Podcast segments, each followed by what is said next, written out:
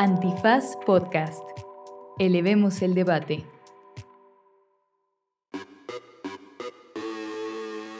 Buenos días, buenas tardes, buenas noches, bonita madrugada o cualquiera que sea la circunstancia en la que ustedes se encuentren en este preciso momento sudando el sobaco.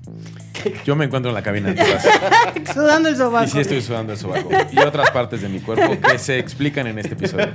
Empezamos en este episodio de Hecho Remix para platicar cuál fue nuestro balance de las elecciones que hubo en el Estado de México y Coahuila. No se despeguen de este primer bloque también para saber qué ha sido de la carrera musical de Wendy Zulka. Ya no me acordaba de eso. También hablamos.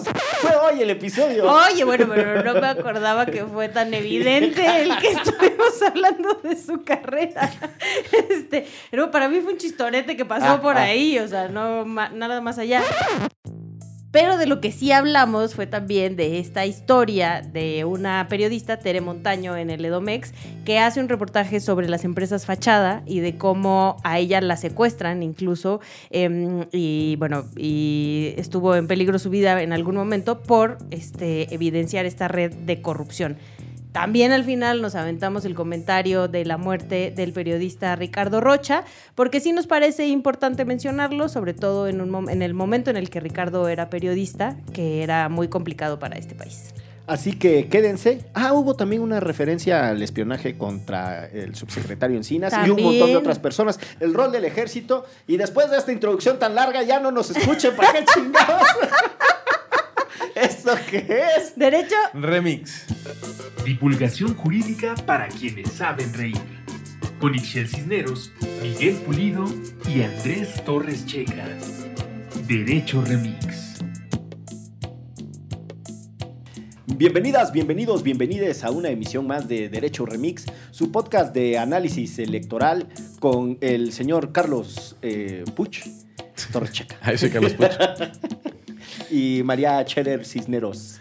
bueno, Sí, salí- sí saliste ganando, la verdad. salí ganona, Te fue, ¿cómo te no? fue mejor. Bueno, ¿a quién tengo que regañar?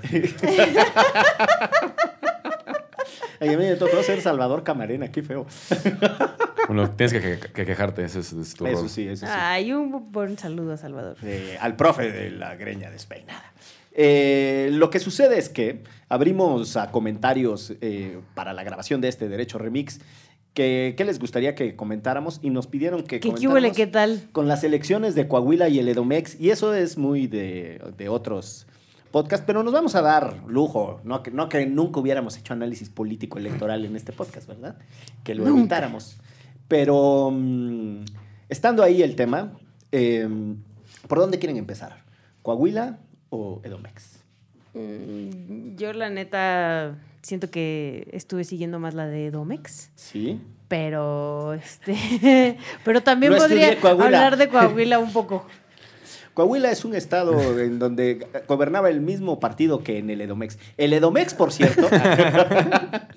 Oigan, no, a ver, una, una cosa que es muy interesante del de Coahuila, y si quieren, por ahí empezamos, es el asunto de las declinaciones, no declinaciones. las ah, estuvo rudo, que declines, En que Coahuila. ni madres, que declines al del PT, ¿no? Efectivamente, porque sucede que eh, por la manera en la que está armado nuestro sistema de eh, político electoral, nuestro sistema de partidos, hay muchas prerrogativas, que no son otra cosa sino recursos públicos, y está el asunto de mantener los registros estatales. Entonces, todo eso estaba en juego en el momento de negociar las candidaturas y el PT estatal, en una maniobra un poco extraña, se alió con un güey que además rompió lanzas con el presidente. O sea, que, que Ricardo Mejía, que había sido subsecretario del gobierno de la Ujú. 4T, que hace berrinche porque no le favorecen las encuestas en Coahuila y dice, pues yo me voy por mi, ¿no? por mi propia cuenta. Y en esa extraña relación de sucesos termina siendo el candidato del PT, que ha sido un partido tradicionalmente aliado de López Obrador. Ya había tenido alianzas con el PRI y unas alianzas medio raras en elecciones estatales, porque de otra manera no subsistiría. O sea, lo que necesitan son los, son los votos eh, para mantener los registros estatales y quedarse el dinero de las campañas. Y pues en ese contexto, la verdad es que estuvo muy enrarecida la boleta, porque tanto los dirigentes del Partido Verde Ecologista a nivel nacional como del PT estaban llamando a que no votaran por sus su propios propio candidato, candidatos. Porque además sino que los dejaron por- llegar a la boleta, ya empezando por ahí. O sea, lo que, lo que sucede regularmente es que hacen las alianzas previo a que se impriman las boletas.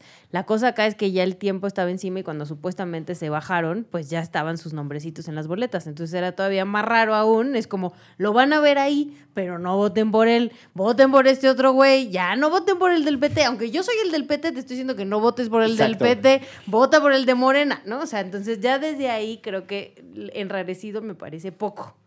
La juanitización de Totalmente. las elecciones. Aquel momento de Clara Brugada y Juanito. Lo mismo. Bueno, que aquí el candidato de la alianza era Manolo Manolo, Jiménez, Jiménez. que termina ganando de manera abrumadora la elección. Y después se dividía a tres el voto, ¿no? Tenías a Armando Guadiana, que era el candidato de Morena, Ricardo Mejía Verdeja, que es el que menciona Miguel, que había trabajado en el sexenio de AMLO, todo el sexenio como subsecretario en la Secretaría de Seguridad, Exacto. y que no le gustan las encuestas y se va con el, Con el PT. PT. Y luego tienes a Lenin Pérez Rivera, que era el candidato del Verde. Exacto. Que también ahí como que el Verde y Morena no se logran aliar porque tampoco le cae muy bien este... O sea, Armando Guadiana es una persona que no es muy querida en Coahuila, era un candidato difícil, ya había perdido la elección estatal en 2017 y también había perdido la elección para ser alcalde de Saltillo en 2021. Pero pues dijeron, si el Cruz Azul sale campeón, ¿por qué no va a ganar este güey? Y si el Atlas además fue bicampeón. ¿No? Entonces, pues eligieron las encuestas, que también ahí, digo, los mismos, eh, las mismas personas que forman parte y militan en Morena tienen sentimientos encontrados con respecto a las El encuestas. método de encuestas, sí. Eh, sí lo reconocen como un método que puede ser de lo más democrático, pero también que a la mera hora de hacer las encuestas, pues puede estar súper amañada la cosa. Y pues quedó este compadre. Pero si son personas decentes, ¿por qué, te- ¿por qué dudarían de sus propios compañeros de partido y compañeras de partido? Pues no lo sé. Pero pon- pon- pongan una nota mental ahí al tema de las encuestas y la fiabilidad que pueden tener o dejar de tener las encuestas, sobre todo a propósito de la distancia que tienen con los resultados. O sea, si la encuesta es tu método para elegir candidatos y los propios encuestadores le fallan a cada rato respecto a los resultados de las elecciones, pues tienes un método que por sí mismo ya tendría que abrir el debate de su pertinencia, ¿no? Aunque los encuestadores siempre dicen que ellos toman una fotografía del momento, que Sí. puede cambiar Sí, que justo, eh, justo de lo que mencionas, no de las encuestas para candidatos de Morena, sino en las encuestas en general, eh, quedaron bastante alejadas muchas de las encuestas, incluyendo el financiero, que pues yo considero que tiene buena escuela, o sea, Alejandro Moreno ha dejado una muy buena escuela de encuestadoras en México en relación a los resultados finales de las dos elecciones. O sea, 8 puntos, 10 puntos de separación del resultado final es un montón. Es un montón, sí. O sea, la verdad es de- que- De, de margen de error.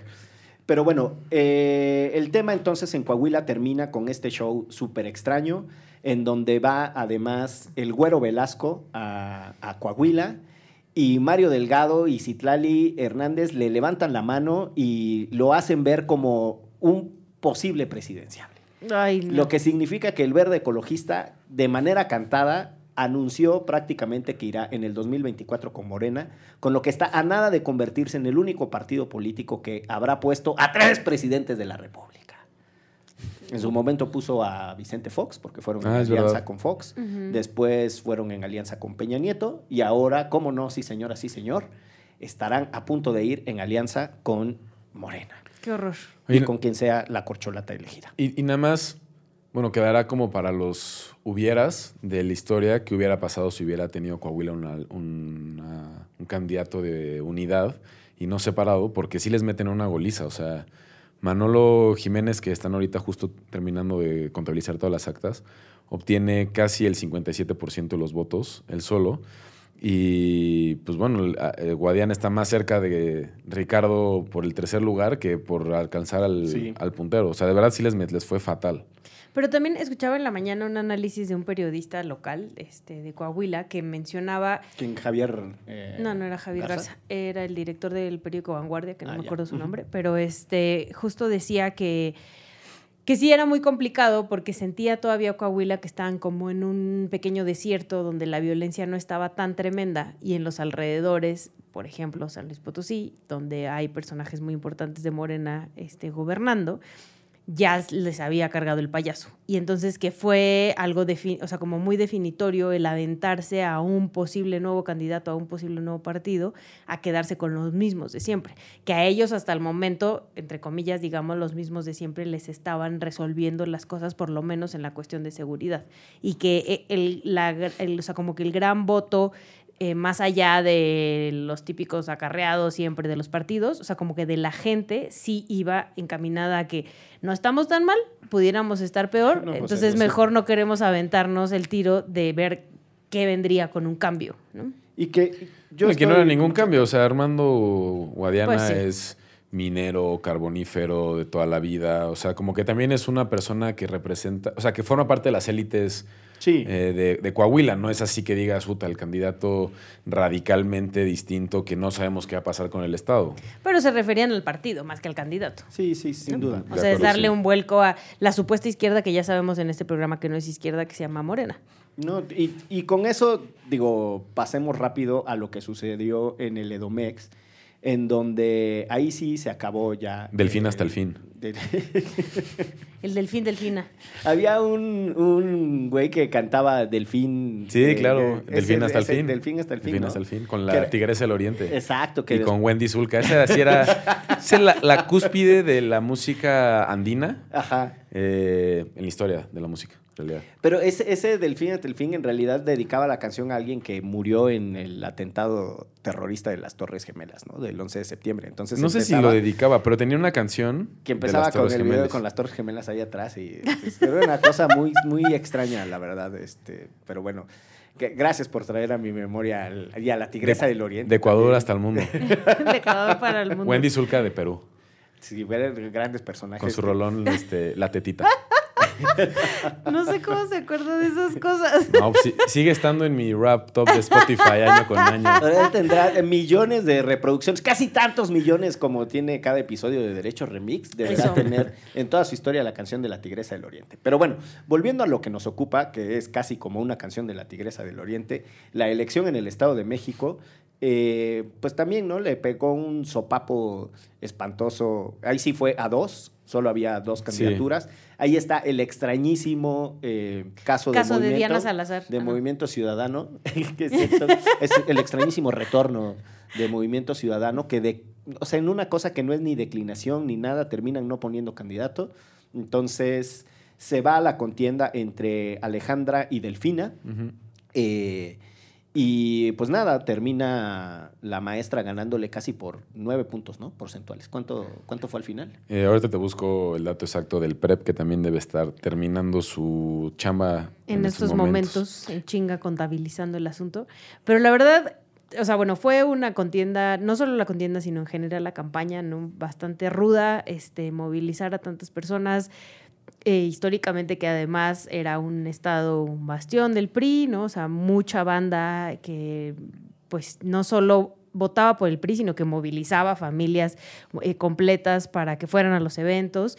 Y sí, desde el principio se veía que los eventos no eran lo mismo, ¿no? Y ya estaba esta cosa de pues siento que muy valiente la Alejandra porque ves que su se pintaba valiente en el brazo. Sí, en el brazo. Este, pero va a perder, ¿no? Con todo y la valentía que tenga en su corazoncito.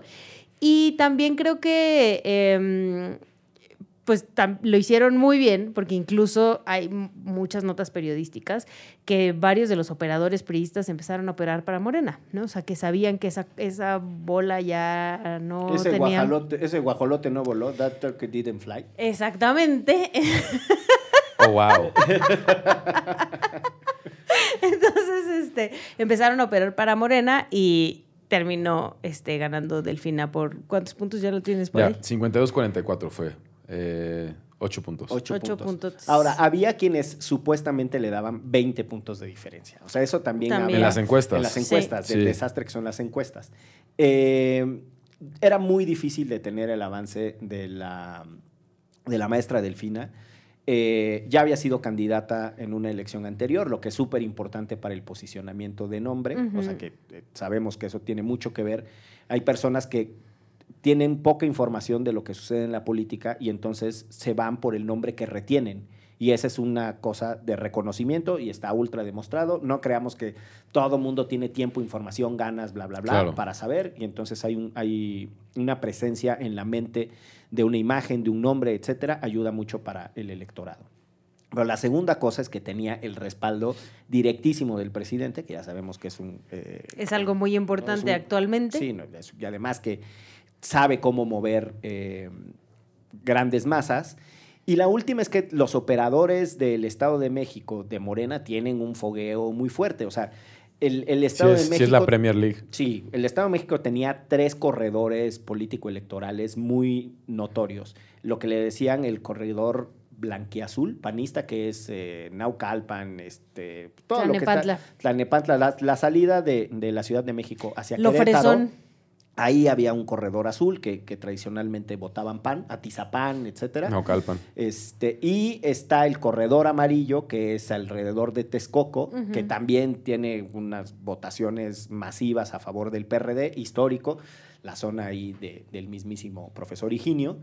Eh, y estaba toda la zona de Toluca y Atlacomulco y toda la parte rural del Estado de. México, priista a más no poder, ¿no? Entonces estaba como muy notoriamente dividida. Y yo creo que una de las cosas que sucede con los votantes del PRD y del PAN es que no te hace sentido que tu partido vaya en una alianza con el PRI. O sea, no te hace ya ni sentido ir con el PRD, mucho menos ir con el PRI. Y entonces esa aritmética que hacen de si sumamos los tres corredores electorales, ¿no? El del PRD, que ya no es del PRD, obviamente ya es de Morena, la retacería que pueda conseguir el PRD más lo que tiene el PRI, lo que tiene el PAN, pues no les dio. O sea, la verdad es que fue un fracaso espantoso. Yo sí, y de lo que mencionas va a haber un montón de reflexiones internas, yo supongo, de qué tanto va a servir una alianza de cara a 2024. Pero si van separados van a perder y si van juntos van a perder. Y lo que también es muy probable que ocurra es que dejaron pasar tantos años, sobre todo el PRD, de construir una, agenda propia que les pueda generar votos para mantener un registro, que quizás en 2024 lo pierdan. Es probable y tendremos que ver cómo termina el cómputo individu- individualizado por partido, pero que sí pierdan los registros eh, locales o en el Estado de México o en Coahuila o incluso en los dos. Sobre todo porque también hay mucha gente de Morena eh, que antes de votar por Morena votó por el PRD, ¿no? Mucha gente de izquierda que ahorita también se siente un poco desvalida sin saber por quién votar, porque no vas a votar por Morena después de lo que está pasando en este país, pero tampoco vas a votar con- por el PRD después de haberse aliado con esos gañanes, ¿no? Entonces hay un montón de banda ahí que pudieron haber, como dice Checa, haberlos llevado hacia algún momento por lo menos para mantener el registro y tener algunos representantes ¿no? en, en los congresos. Y ahora, pues ya ni eso, compañero. Ahora, hay, hay un tema con las elecciones y la lógica de coaliciones. Tú no puedes ganar con votos duros, estrictamente. O sea, los, los pisos de voto duro más firmes que en su momento tuvieron, por ejemplo, el PRI, que era como de 18% del electorado, ¿no? O en su momento el del PRD, que también consolidó Cuauhtémoc Cárdenas, que no importaba la pésima campaña que hiciera, difícilmente iba a caer del 14% del electorado, son, vo- son votos duros, son, son núcleos muy... muy Más potentes. militantes. Ajá. Es muy difícil que tú ganes una elección con ese voto duro. Entonces tienes que ir a una lógica de coaliciones, es inevitable. La lógica de coaliciones puede ser formal por la vía de los partidos, que cuando los partidos tendrían que tener un, eh, un norte, un horizonte eh, ideológico, hace que las coaliciones sean muy raras y sean, sean difíciles de digerir, que es lo que le está pasando a la coalición eh, PRI, PAN, PRD. O puedes ir a una que le llaman la coalición de votantes. O sea, tú lo que haces en realidad es que mandas mensajes lo suficientemente amplios y atractivos para que traigas a una diversidad de votantes eh, de tu lado. Yo creo que la gracia de Andrés Manuel López Obrador en la elección del 2018 es que gana con una coalición diversa de votantes. Ahora, es Sí, un desde hecho. los evangélicos hasta los progresistas. Tú no le puedes cumplir a todos. A alguien vas a tener que traicionar a la hora de gobernar, porque la coalición de votantes te permite ganar, pero no te da coherencia para Para gobernar. Bueno, yo reconozco que yo veía que estaban ahí el PES, que estaban ahí los guiños en el programa de, de gobierno, de decir, la militarización más o menos se anunciaba con la lógica de la Guardia Nacional y no sé cuál. Pues por uno piensa desde la lógica del votante que no es a ti al que va a traicionar. O sea, que en esa diversidad pues va a perder, o sea, sí, traía a Germán Martínez, ¿no? Traía a Gaby Cuevas, traía a, A Lili Telles. a Lili Telles, traía al Espino. O sea, más derecha no podía traer en la panza este cabrón. Uno piensa como votante de él, como votante, no como militante, pues que a la hora de los chingadazos no va, o sea, a alguien le va a quedar corto y va a ser a ellos. Lo que pasó con Andrés Manuel es que en muchos temas de agenda ha dejado de lado a esa coalición diversa a la que en su momento abrazó, ¿no? Ambientalistas, ONGs, progres, feminismo, etcétera, les ha ido dando la espalda. Eso pasa todo el tiempo en política. A mí esa parte ni me parece sorpresiva, ni innovadora, ni nada. Lo que está muy loco de estas coaliciones es a dónde va a ir a dar en el 2024 la retacería del PAN. O sea, el partido de mayor tradición... El eh, más viejo. pues sí, el más viejo, porque el PNR... Fue funda después. pues, ajá. Eh, también una decisión prista, por cierto, de Gómez Morín, por lo menos.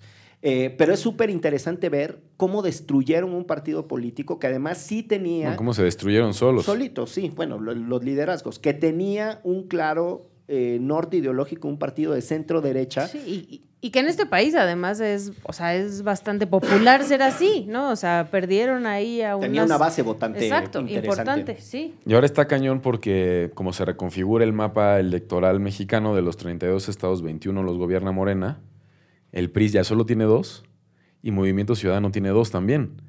Y por la relevancia de los estados, el Mo- Movimiento, Movimiento Ciudadano, Ciudadano se plantea como claro. un partido político con mayor relevancia política.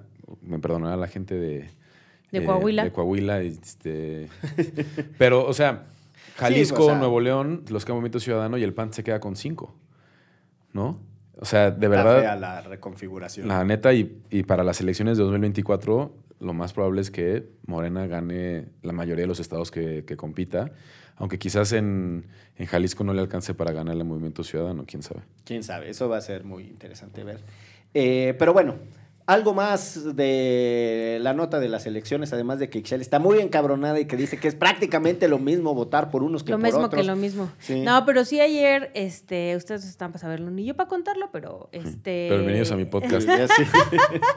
Pero ayer me estaban mandando fotos justo del, pues donde iba a ser el cierre de campaña del PRI. Y sí me parecía impresionante la imagen, ¿no? O sea, de cómo estaba todo vacío, este, un estadio completo que en otros años hubiera sido la algarabía, los cohetes, la fiesta, ¿no? El mariachi. Para el Edomex, dices. Para el Edomex, ajá, estaba total y absolutamente vacío el espacio, pues de la caída de un partido que también, o sea, hemos dicho muchas veces que ese partido va a caer y nada más no cae, ¿no? Em, ca- cayó con Fox y, y con Calderón y volvió a, a regresar con Peña y ahí vaya y la lleva.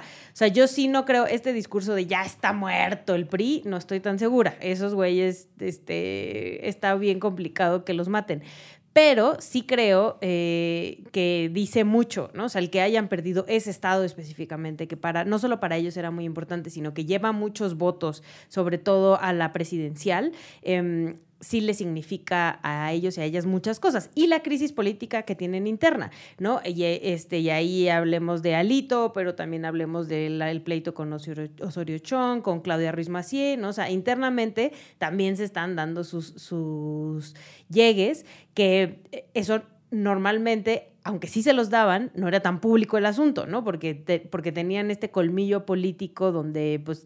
el- Sí, los- perdieron la disciplina y, y el referente de autoridad que era el presidencialismo, ¿no? Totalmente. Pero una cosa más que también estuvo cagado es que tenían dos minutos de haber cerrado las casillas y las dos se declararon ganadoras. Ah, sí, eso es una locura. ¿no? Así ganamos, ganamos, ganamos. Y es muy triste la, la fotografía de Alejandra del Moral porque al principio cuando se declara ganadora está con todos los dirigentes, está Marco Cortés, Jesús Zambrano, Alito, etcétera. Y pues sí, un par de horas después cuando reconoce la derrota, la dejaron solita. Acá está el meme, si lo quieren ver, lo pueden leer. Sí, no, tal- deja tú que la dejaron solita, peor que sola, la pusieron junto a Krill. O sea, no mames, yo prefiero. Bueno, que Krill también estaba en la foto original, solo que está al lado de Marco Ah, Cortés, sí. por eso Ah. no se ve. y que tampoco se sabe si Krill es una extensión del saquito rosa que trae la, la Ale del Moral, porque sí, sí le da el tono, ¿no? Está, está- está rosita el Krill de- del De tono su, de la. de su carita. Se puso, se puso color de campaña. Había un güey de la prueba que tenía la piel muy rosa y le decíamos Pepto Bismol. Se tendría uno que reír de esas cosas. Saludos, Alberto. Saludos, También, había un, uno... Les estoy mostrando a quienes no nos pueden ver porque esto es un podcast. La foto de. Aunque hay un video que saldrá para las elecciones día- de algún día- 2024. Exacto. Cuando ya no sea acto anticipado de campaña. La foto del espacio vacío donde iban a festejar, ¿no? Ah, Las ya. graditas así, sin nada, sin nadie. Sin A mí sí ni- me da gusto ver esas fotos, la A mí verdad. también, a mí también me dio gusto, la neta. Foto simbólica, o sea, gusto simbólico, aunque en realidad represente poco en lo político, quién sabe, pero igual muchos amigos míos que crecieron pues toda la vida con el PRI metido en el Estado de México estaban contentos de que saliera. Sí, pues ya- ya nada más queda en Hidalgo y en Coahuila y se acabó. Eh, no, es este Coahuila y Durango, creo. En Hidalgo ya hubo transición, ya hubo alternancia. Sí, creo que Hidalgo ya lo gobierna Morena. ¿no? Ah, la reciente, sí. Era- tienes razón. Pero bueno, si les parece, vamos a hacer una pausa y regresamos porque tenemos una nutrida lista de temas para seguir desahogando en esto que es. Derecho, Remix. No se dice provincia, tercera temporada. Acciones locales por los derechos humanos en México. En esta tercera temporada recorreremos el país de la mano de acento, acción local, para platicar con defensoras y defensores de derechos humanos que a través de sus experiencias nos permiten conocer problemáticas que afectan a todo México y las acciones que llevan a cabo para avanzar hacia la justicia social en sus comunidades y territorios. Disponible en todas las plataformas a partir del 14 de junio.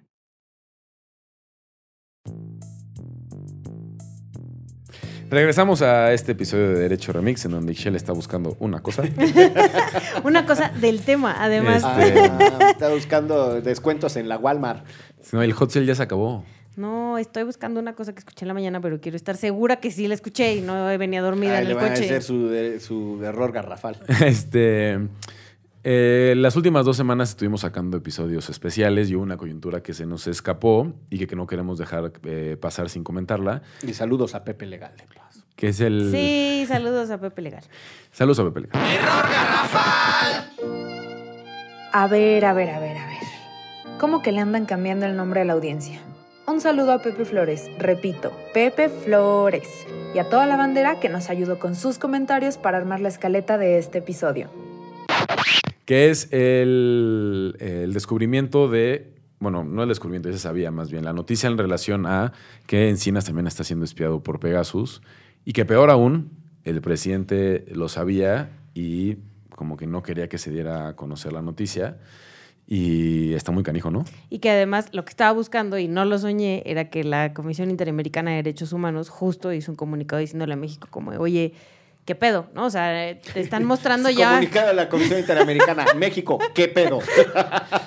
Te están mostrando muchas evidencias y te estás haciendo bien, güey, compañero, ¿no? O sea, ¿qué pedo con que, con que no estás pelando, pues sí, no solo el trabajo de las organizaciones, sino a la gente que está denunciando que está siendo espiada, ¿no? O sea, más allá de que ya Andrés Manuel odia a las organizaciones, órale va, ¿no? Pero la fiscalía tampoco está moviendo, pero ni un ápice para las investigaciones de la gente que sí denunció, oiga, me está espiando el Estado mexicano. Yo creo que la mm, revelación del espionaje a Alejandro Encinas y a personas de su equipo, porque no es solo a él, le da en la banda de flotación de eh, la postura pública del presidente en ciertos temas.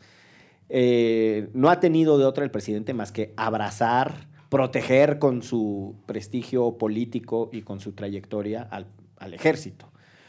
Eh, y, en, y- no, y en- y en esa circunstancia es tan contundente el- los hallazgos ¿no? respecto a la, quiénes han sido espiados. Son personas que en algún momento están investigando, llevando asuntos, litigando, etcétera, etcétera, cosas relacionadas con las Fuerzas Armadas, de manera muy contundente. Segundo, ¿quién tiene acceso a ese software?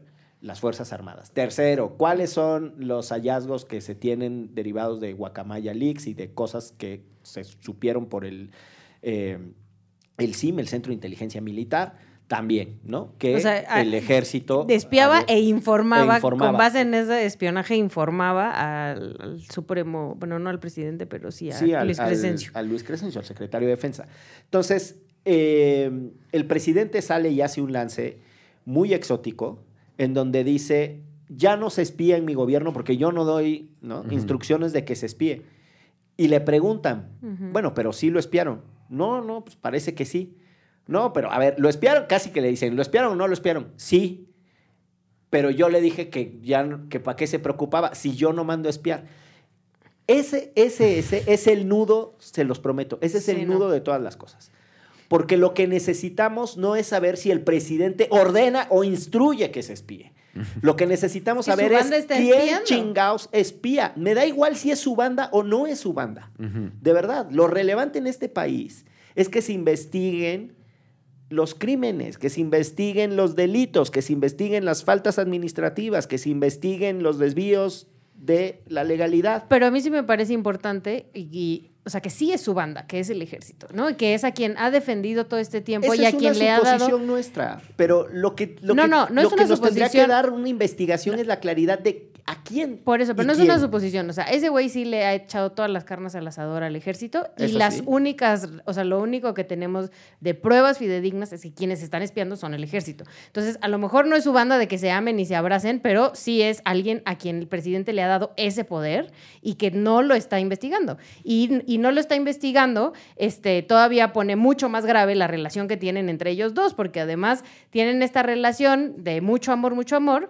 pero espía a su propia gente del presidente, ¿no? O sea, entonces yo sí creo que, que es importante el que el presidente les esté dando tanto poder y, por eso yo digo que es su banda, o sea, no que es su banda de que sean amigos y se vayan a la peda, sino que es su banda porque en todo este sexenio el presidente ha apoyado al ejército y ahora quienes están espiando a otras personas, periodistas, defensores, pero también a gente de su gobierno, es esa banda la que él mismo le dio ese poder y muchos otros. Yo, matices, todo apunta a que la capacidad de, apunta, todo apunta, que la capacidad de espionaje está en el Centro de Inteligencia Militar, que es una instancia transeccional, o sea, existe desde Felipe Calderón, y que como muchas instituciones de inteligencia suelen tener altos grados de autonomía, porque son instituciones muy cerradas, muy herméticas, y desde esa perspectiva, en realidad, son muy peligrosas. O sea, yo, yo parte de lo que creo que está pasando es que el espionaje político eh, hecho desde las Fuerzas Armadas con propósitos de, proteger a las Fuerzas Armadas, incluso está fuera del control de las instituciones y de las autoridades civiles, sea quien sea. O sea, yo lo que creo es que este problema antecede a Andrés Manuel. Ese, ese es, ese es el primer matiz que yo haría. Y el segundo es, a mí parte de lo que me tuerce la tripa es que lo que necesitamos es una investigación para que no sea un tete a tete, lo que nosotros creemos o lo que cree el presidente. Que la investigación le dé la razón a quien la tenga. Para eso son las investigaciones. Para eso se requiere precisamente que se diga, vamos a ver quién investigó, quién espió a mi secreta, a mi subsecretario favorito, aliado histórico. Yo no voy a permitir que mi gobierno se ande espiando. Nadie está diciendo que lo hizo él o que él dio las instrucciones o que fueron sus aliados. Me da igual. El presidente no puede permitir que su círculo cercano Sí, esté sí. siendo espiado sin, sin ordenar una investigación que nos saque de dudas quién chingados fue. Porque yo tengo la convicción de que fue el ejército, pero esa es mi convicción. Yo lo que creo que la República necesita en salud es una investigación adecuada para que le dé la razón a aquel que la tenga. Si no, vamos a estar en un... Una espiral. Sí.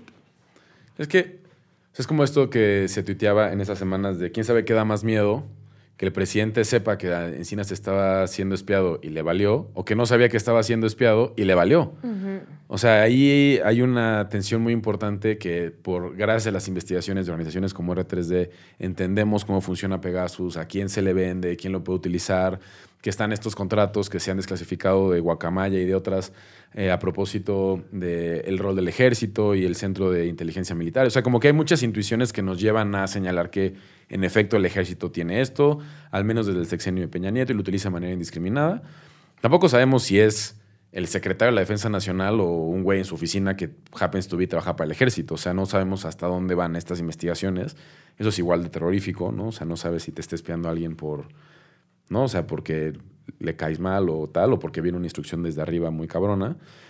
Y, a mí lo que más me molesta, que ahí concuerdo con, con Miguel, es cómo el presidente minimiza esto de alguien tan cercano, cuando, pues sí, Alejandro Encinas es, en, es como la ventanilla única donde todos los temas de derechos humanos terminan Pero desembocando. yo justo creo que ya no es tan cercano. Y entonces también por eso como que medio le vale. Pues, y que él mismo, sí. de- o sea, como que desestima Puede eso. ser. No, Puede- al menos, ser. al menos cercano en el organigrama decir Bueno, mi sí. subsecretario de gobernación, a donde llegan todos los, supuestamente la resolución de todos los casos emblemáticos de derechos humanos. De ahí depende la Comisión Nacional de Búsqueda, de ahí depende la CEAB. Es más, incluso yo está- esperaría que ya no fuera tan cercano, honestamente. Sí, ahí está también el mecanismo, el mecanismo de protección está dentro de la subsecretaría de Encinas. Eh, el esfuerzo de la Comisión de la Verdad para los casos de la Guerra Sucia, la Comisión de la Verdad para el caso Ayotzinapa. O sea, todo eso se concentra en la figura de Encinas y muchísimos de esos casos atraviesan una dimensi- dimensión del ejército y a él lo están espiando. O sea, también hay como un silogismo medio obvio que podemos seguir ahí de por qué se le espía a él y no se le espía al director del IMSS. O chance al del director del También. IMSS también se le espía y no lo sabemos. No, o sea, seguro. ¿no? Yo, esto que acabas de decir de la centralidad de Encinas, me hace pensar en la relevancia que debería tener que el presidente dé un manotazo y una instrucción de que se investigue este espionaje. La sensibilidad de la información que pasa por Alejandro Encinas. Todos los casos que acabas de decir refieren a personas en situaciones de mucho peligro. O sea, el mecanismo de protección. Son periodistas que están bajo asedio. Y personas defensoras. Y personas defensoras que están, en muchos casos, jugándose el pellejo. Está toda, toda, toda la parte del caso Ayotzinapa, que ya sabemos el desastre en el que se generó. Sí, sí. Y, y- Y Y se en lo que abandonó. terminó. Se abandonó, Se abandonó, la neta, se abandonó. Pero también hay otra, eh, eh, otra consideración. Si ya no les conmueve el asunto de decir, ok, es que no espiaron para saber si estaba o no apoyando a la maestra Delfina, ¿no? O sea, el hecho de que la tecnología que se utilizó sea tan invasiva y extraiga tanta información de manera tan rápida y de manera tan flexible, hace que información de un montón de otras personas que están en una situación de riesgo ande por ahí. Eso Claro. también le tendría que preocupar al presidente. O sea, Claro. la cantidad de madres que están buscando a sus hijos desaparecidos, que tienen interlocución con Encinas y con su equipo, por favor, o sea, son cosas muy delicadas. No se puede minimizar ese espionaje. A mí me parece que incluso desde una perspectiva, si ustedes quieren, más fresa, más liberal, más conservadora eh, de crítica de lo público, hasta desde la noción cívica de la obligación de denunciar los delitos. Si el presidente de la República tolera que se cometan delitos y no dice esto lo vamos a denunciar y vamos a llegar hasta donde tope, ¿cómo chingados vamos a construir una cultura de la denuncia? Pero es que él dice que no es un delito, ese es el pedo. O sea, que él dice, él dice que no es un delito y que él no está espiando. Y que solamente este, está casi juntando información que le compete al gobierno, ¿no? Pero, pero, y justifica, porque ya la última vez ya no, no pudo decir es mentira, ¿no? No fue cuando dijo que hacían inteligencia, ¿no? Es eso, o sea, está, o sea, está, lo está justificando diciendo que es inteligencia cuando, o sea, evidentemente él no lo considera un delito, ¿no? O sea, cree ¿Qué que, es? Que, que eso es lo que está todavía más tremendo, mucho más tremendo, que cree que está bien espiar a personas defensoras, a periodistas e incluso a gente de su propio gabinete y que personajes como el ejército tengan acceso a toda esa información. Y que también ya resultó que el Washington Post tronó una nota eh, en donde uno de los miembros de la Comisión de la Verdad Histórica eh, también fue eh, espiado, Espiado. con Eh. Vicente Ovalle, creo, ¿no? Sí. Y bueno, y la última cosa, o no sé si sea la última, pero la que quiero decir en este momento. ¿Qué le hace creer al presidente que el día de mañana él no lo van a espiar? O sea, si- siento que ya lo espían, o sea, la sí- verdad. No, más bien, o- ya da por O sea, sentado, ¿no? o sea, es, la, es la figura pública más importante del país en los últimos 30 años. Cuando deje de gobernar este país en 2024 eh, y se vaya a su rancho que está un poco lejos, al parecer, ¿qué, qué le hace creer que no va a ser esta- que él no va a estar esta- que él no va a ser espiado? Sí. O sea, si él no crea mecanismos de rendición de cuentas y de trazabilidad y de, ¿no? y de cómo se funciona este tipo de softwares, etcétera, pues el día de mañana lo van a espiar a él y a su familia, como seguramente quizás ya lo tienen espiado. Bueno, pues ya, ¿no se acuerdan que en campaña varias veces sacaron audios De ellos. de ellos dando instrucciones de cómo No, pero- operar, pagar conciertos, cosas así? Pero además incluso ahorita, de sus hijos, ¿no? O sea, ¿cómo sabemos que quienes estaban espiando a sus hijos y la- todas las notas que se han publicado últimamente no salen del mismo ejército? Que, que porque Andrés Manuel dice que a su familia la está hostigando y la está espiando los conservadores y la oposición.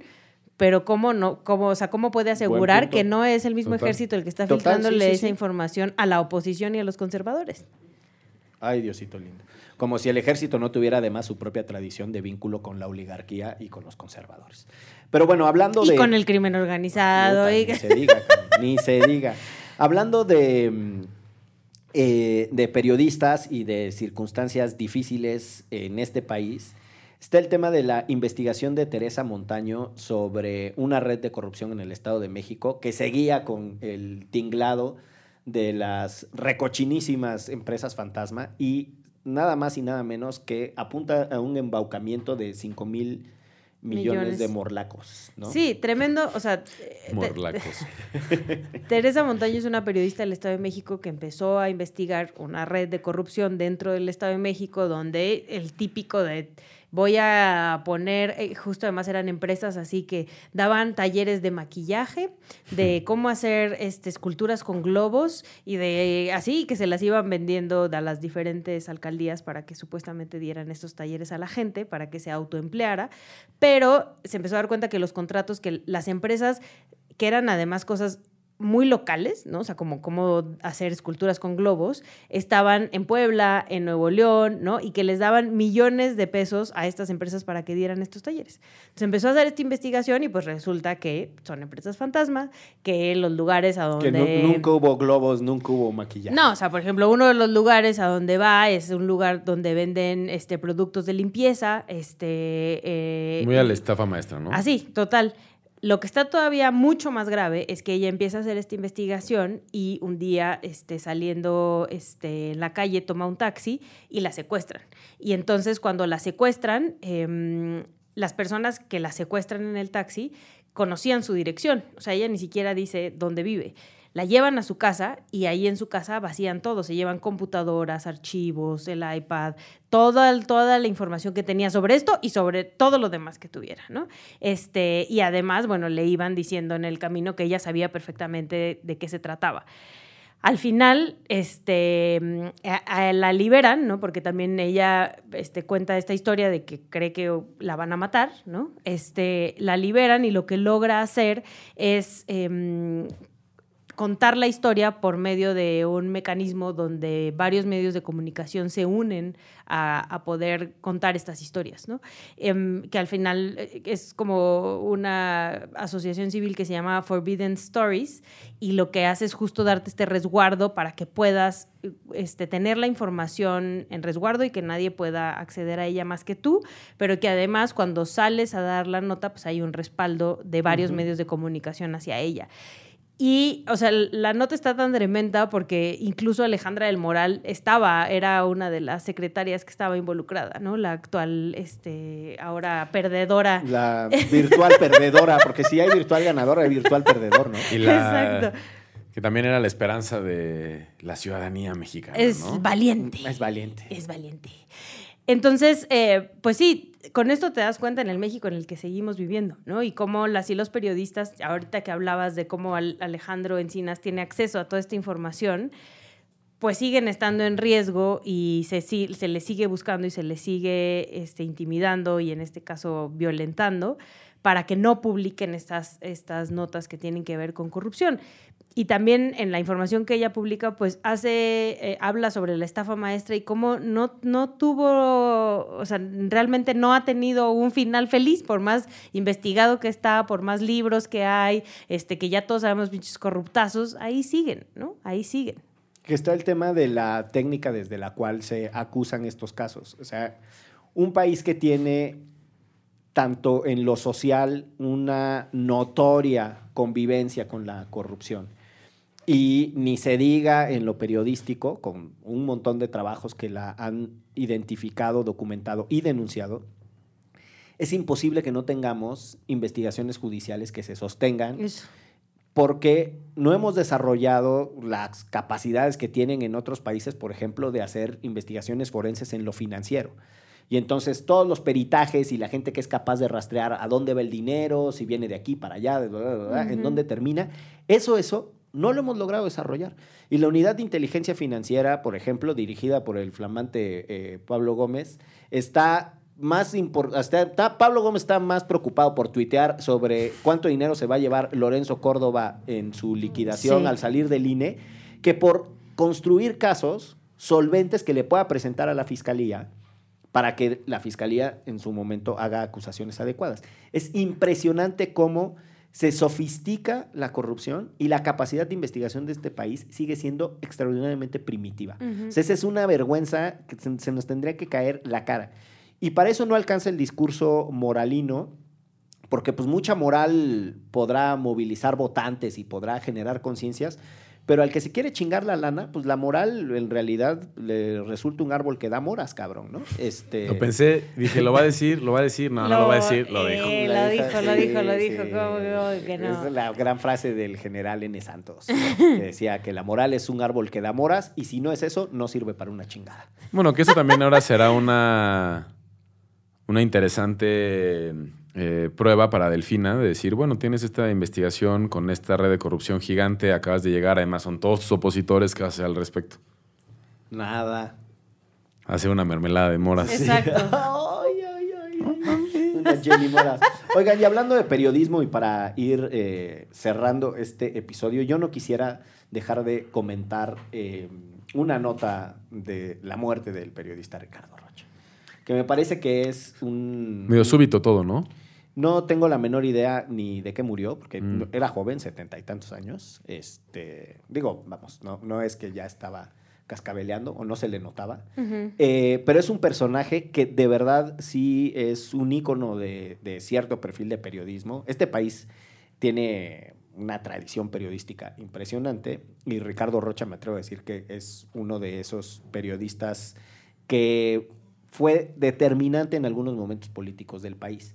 Uno que yo recuerdo con mucha contundencia es cuando revela eh, un video que le llega sobre la matanza en el vado de Aguas Blancas, en. Guerrero. Lo que había sucedido es que unos campesinos se van movilizando de la OX, eh, que es la organización campesina eh, de la Sierra del Sur, eh, se, se van movilizando y los detiene la policía estatal y la policía estatal los acribilla.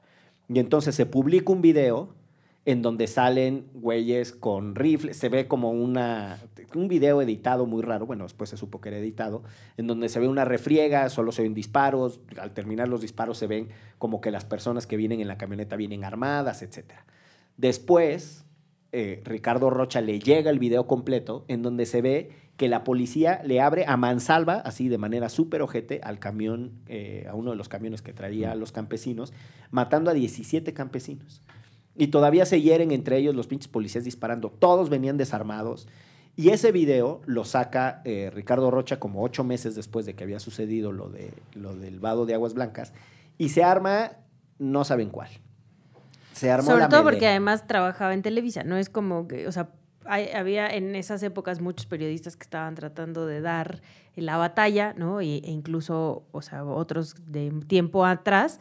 La cosa es el, el canal en donde estaba, ¿no? Sí. Que esa tenía una importancia distinta y una relevancia distinta y lo publica en Televisa, o sea, él decide este, este, sacarlo al aire y al final lo corren a él y a todo su equipo, ¿no? Pero, pero ya de ahí el aventarse ese tiro, pues sí está canijo.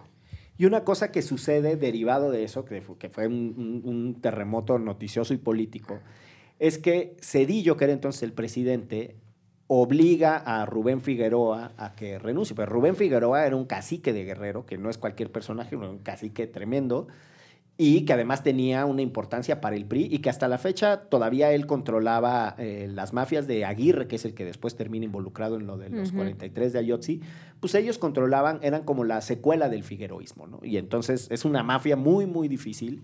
eh, y además, pues, insisto, como con un control político electoral muy fuerte. Y Cedillo lo hace que renuncie, según él eh, lo hace para que se eh, lleve a cabo de buena manera una investigación, que no es otra cosa sino la investigación de violaciones graves que tenía en su momento la Constitución en el artículo 97, que después desapareció. Entonces, No había muchos antecedentes y ahí un grupo de ministros eh, quedan nombrados para hacer la de ministerios públicos y hacer una investigación y bla, bla, bla. Y está cabrón porque todo en realidad deriva de la publicación de ese reportaje. Y es la caída de un gobernador, es una masacre. La corte casi que sugiere que tienen que iniciarse procesos penales contra un montón de gente y resuelve una cosa que, por cierto, hoy está muy maltratada. En, esa, en la resolución de esa investigación, la corte determina que las autoridades están obligadas a decirle siempre la verdad a la ciudadanía cuando se dirigen hacia ella, cuando se comunican. Y que no dirigirse con la verdad es una violación al derecho fundamental a la información. Hoy ya a todo el mundo le vale madre y desde el gobierno dice lo que se le pega a su regalada gana, pero uno tendría que pensar que eh, hay una, tendría que haber un esfuerzo de autocontención o cuidar lo que se dice desde el gobierno. Pero bueno. Y que incluso en este sexenio hace poco estuvo en la mañanera, ¿no? En 2019, justo cuando empezaban estos ejercicios de libertad de expresión y rendición de cuentas, Sí, como sí, es la no. mañanera. Él fue ahí, tuvo un encuentronoso con AMLO y ya nunca regresó. Le dice, ¿no? Dialoguemos, no sé cuál, bla, bla, bla. Este, porque además es interesante, o sea, porque la trayectoria de Ricardo Rocha, o sea, ahí le menciona, yo, yo tengo muchas diferencias con Sergio Sarmiento, pero las diferencias se resuelven dialogando y contrastándonos, ¿no? Y este, porque claro, es, es- era, era la postura totalmente contraria a la del presidente, decir, si usted es conservador no tiene derecho a existir ni a pensar, Claro. es un miserable. Cabrón, sí. cada quien es lo que se le pega a su regalada gana. No hay pensamiento más liberal que el reconocer que uno puede ser lo que se le antoje su rechingada gana. Yo no necesito permiso del presidente para ser conservador. Si quiero ser conservador, es muy mi problema. No necesito que me autorice o que me derrote moralmente. Y yo creo que eso es lo que va a decirle Ricardo Rocha. Le va a decir, oiga, pues no nos venga a imponer un pensamiento homogéneo. No hay nada más bonito que el contraste de ideas, ¿no? En esa intervención que quedó ahí socavada en la memoria. Y ahora, perdón, es que justo hoy en la mañanera, él sube, bueno, estuvo tuiteando que le mandaba sus condolencias a la familia de Ricardo Rocha y que además habían sido muy cercanos y buenos amigos y no sé qué. Se aprovechó la mañanera para este Echarle flores. para echarse flores a él, siento yo, porque lo que hizo fue subir unos videos de cuando Ricardo Rocha lo entrevistó a él. O sea, Sí, sí. es como- aprovecho que se murió este para que vean Ajá. qué bonito hablaba y yo. Sí, sí es así como cuando se muere alguien, ¿no? Así de una banda o lo que sea. No, aprovecho para el día que me lo encontré en Mix Up y me saqué una foto con él, ¿no? Así, una cosa así. Mi tío Luis. Ah, cuando se murió mi papá. Válgame, Chale. Súper sí. Chale. qué feo. Pero bueno, si les parece, con esa nota eh, vamos a la tradicional recomendiza para despedirnos de este episodio. Yo les tengo la recomendación de una de las mejores películas que he visto en mi vida. Órale. Y tienen que ir a verla en estas semanas antes de que se vaya del cine, que es la nueva película de Spider-Man. ¡Eh! La vi ayer, chocala. Buenísima. Buenísima. De verdad, y no lo digo yo, ¿eh? O sea, es la película más rankeada en Letterboxd. Arrancó con. Es la mejor película rankeada de superhéroes. en Rotten eh, Tomatoes, como les En Rotten Tomatoes tienen 96 de, de los reviewers y como 90, 98 de la audiencia y 96 de la crítica. Válgame. Buenísima. De verdad es que está espectacular. Tardaron varios años en hacerla. La animación está maravillosa. hay, creo, Pero ya en esta ya se hace eh, fuerte a la kriptonita o todavía no. en esta todavía no. Esa es en la que viene cuando lo muerde el perro radioactivo. Ah, sí. es, en la, es en la que viene. No, de verdad. Eh, La anterior era hermosa y con esta. pff, la primera es muy bonita, eh, pero se volaron la barda con la animación en esta.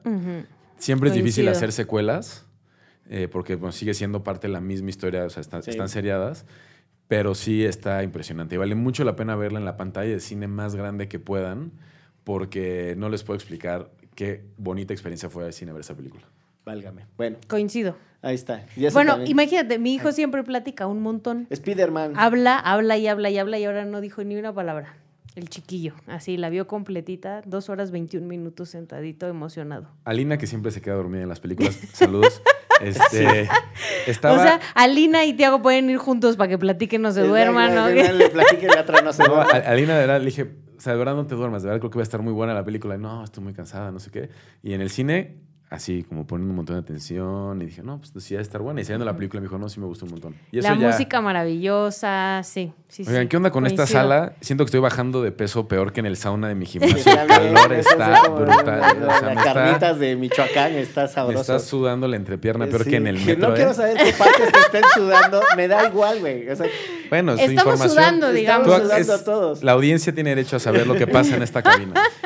Si Es- estamos todos así bien, ya Ixchel ya está rosita también. Exacto. Este, yo traigo una secuela de podcast em, que son de Así como suena, que son de mi comadre Galia García Palafox. Se los recomiendo un montonal, no solo porque sea Galia, sino porque la verdad los dos están es muy buenos. Además de porque es mi comadre, están muy buenos porque es una investigación que a Galia le tardó varios años, se tardó varios años en realizar, que es sobre la derecha en México. Ahorita que hablábamos del PAN, me acordé que no Mm. le había recomendado por acá este podcast. Y el primero se llama Esta derecha no reza. Y la segunda, el segundo se llama La derecha que le canta a Emanuel. Uno es, el de la derecha no reza, es de los jóvenes y las jovenazas que están empujando en contra del aborto y en contra del matrimonio igualitario en este país. Y de cómo no hablan sobre Dios, ¿no? O sea, de cómo ya... son así, tienen miles de seguidores en TikTok, miles de seguidores en Instagram y no vinculan la parte religiosa justo porque mucha gente ya está peleada con esa parte religiosa, pero sí con los valores de la familia y etcétera. Órale, órale. Y el otro, el de la derecha le canta a Emanuel, son los, o sea, los que formaron el Frente Nacional para la Familia y cómo lo formaron y cómo tienen estos vínculos con otras derechas en toda América Latina, pero también en Europa y en Estados Unidos. Están Y el, bien el- buenos los dos. ¿El Emanuel al que le cantan es al de la Biblia o al de toda la vida? Este, al de la, es el mismo. Justo, justo, justo, justo, justo. El, ese podcast empieza con una- un concierto de Manuel, donde presume que su hija tiene 10 hijos. Y que felizmente tiene 10 hijos. Órales. No, pues cada quien. Eh, so, sí. Yo les tengo una película muy bonita que se llama My Small Land, que mm, es sobre una niña eh, kurda que es refugiada en Japón. Eh, de verdad es una chulada de película eh, sobre uno de los temas que serían muy tradicionales de Andrés Alfredo Torrecheca, que es el problema en las relaciones internacionales. El mundo, ¿no? Así. El mundo. No, de, de- de los kurdos. Todo menos México. eh, ¿qué, no? ¿Qué sucede? Son refugiados, ¿no? Apátridas, bla, bla, bla. La Sí, chica es, que es muy interesante. Es, es- es un fenomenazo, pero la película es muy, muy linda.